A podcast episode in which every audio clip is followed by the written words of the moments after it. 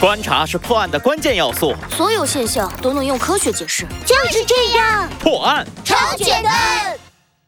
第二十八集，神秘的朋友下。难道是求救信号？胡小胡在其中一个柳藤摆件上发现了异常。什么求救信号？他的话还没说完，手里的摆件就被老浣熊劈手夺了过去，别扭地说道。这是老夫自己做的，孩子们全都没忍住笑了出来，老浣熊的脸一下子红了。啊，呃，除了这个，这里面还有您做的吗？哼，没有了。我觉得看起来也不像有。猴子警长看老浣熊的脸红得像一颗西红柿，急忙转移话题。箱子里大部分的摆件。都是柳藤编织的，那位神秘的朋友应该很轻易就能获得柳条，所以我推测他住的地方附近应该有种植柳树。猴子警长一手扶着下巴，思考了一会儿，分析道：“每天半夜都出现的话，那么他住的地方应该不会离养老院太远。至于具体在哪里嘛，？”所有人都一脸期待地望着猴子警长，等待着下文。猴子警长微微一笑，指着架子上的摆件：“ 那得先把这些带回去检测一下，看看还能得到什么信息。”结果很快就出来了，检测人员在其中的一个摆件上发现了一些玉米花粉。玉米花粉，也就是说，那位神秘的朋友。很可能曾经经过玉米地，那里也许能找到一些线索。我先联系同事，帮忙看看附近哪里有玉米地。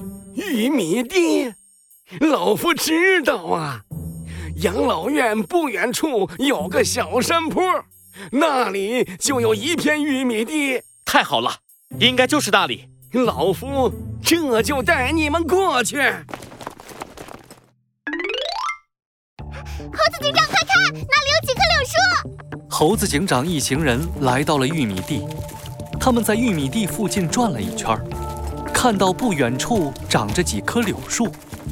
他们走了过去，就发现柳树下的草地已经被踩出一条不明显的小路。那，顺着这条小路，也许会有发现。猴子警长的眼睛一亮，立刻带着大家顺着小路往前走。走了一会儿。一个山洞出现在他们面前。他们刚靠近洞口，就听到洞里传出了呼哧呼哧的喘气声。有人在吗？我们进去了。猴子警长在门口叫了一会儿，洞里的动物都没有出来，喘气声却变得更加微弱了。猴子警长当机立断，跑到了山洞里。只见洞里摆放着许多柳藤编织的器物，一只老穿山甲躺在一块柳藤编织的席子上，艰难地喘着气。猴子警长急忙冲了上去，简单的帮穿山甲检查了一下之后，稍微松了口气。脚受伤了，身体有点发热，我马上联系医院。不一会儿，医生就赶过来了。老浣熊向医生确认穿山甲没有大碍之后，这才松了口气。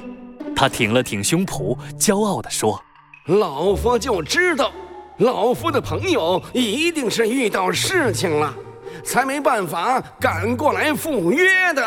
您怎么确定他就是你要找的朋友呢？”雪球看老浣熊得意的样子，忍不住开起了玩笑：“猴子警长。”你说我们会不会只是恰巧找到了别的会用柳条编织摆件的动物啊？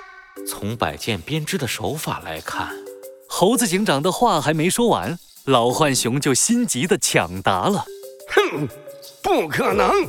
穿山甲肯定是老夫的朋友。”老浣熊竖起一根手指，指向角落里的一个摆件，得意地说：“看到了那只柳藤编织的浣熊了没？”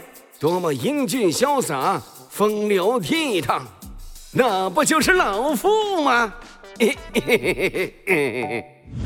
就在他们说话的时候，老穿山甲悠悠地醒了过来。他睁开双眼，看到自己的洞里挤满了动物。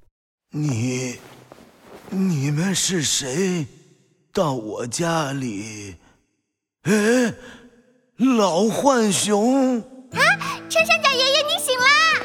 雪球第一个冲了上去，叽叽喳喳的将自己怎么找到老浣熊、老浣熊怎么请求猴子警长帮忙找人的事情说了一遍。穿山甲看了看猴子警长和老浣熊，又看了看洞里穿着白大褂的医生，不好意思地说道：“呃，对不起，老头子，我摘柳条的时候不小心摔了一跤，所以没有办法赶去赴约了，给大家添麻烦了。哎，这都是小事儿。”你没事就好。老浣熊找到了自己的朋友，心情大好。接着，他提出了一个放在心里很久的疑惑。不过呀，老夫有个疑惑，你怎么专门盯着老夫的包子拿呢？养老院的包子这么好吃吗？其他人也全都竖起耳朵，一副好奇的样子。啊。嗯，你住的屋子在养老院的角落里，远离人群，不容易被发现。而且晚上睡觉都开着窗户。我看到你的展示柜上摆了一些柳藤摆件，做这些小玩意儿，嘿嘿，我最拿手了。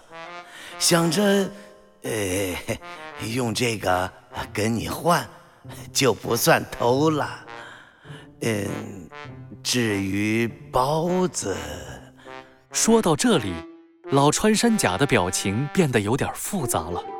他长长的叹了口气：“我也想换个别的呀，可是，老伙计呀，你每次都给我留两个包子啊。”我就说吧，老浣熊先是瞪大了眼睛，接着老脸一红，小声嘀咕道：“ 老夫就说，养老院的包子一点也不好吃，怎么会有动物喜欢呢？”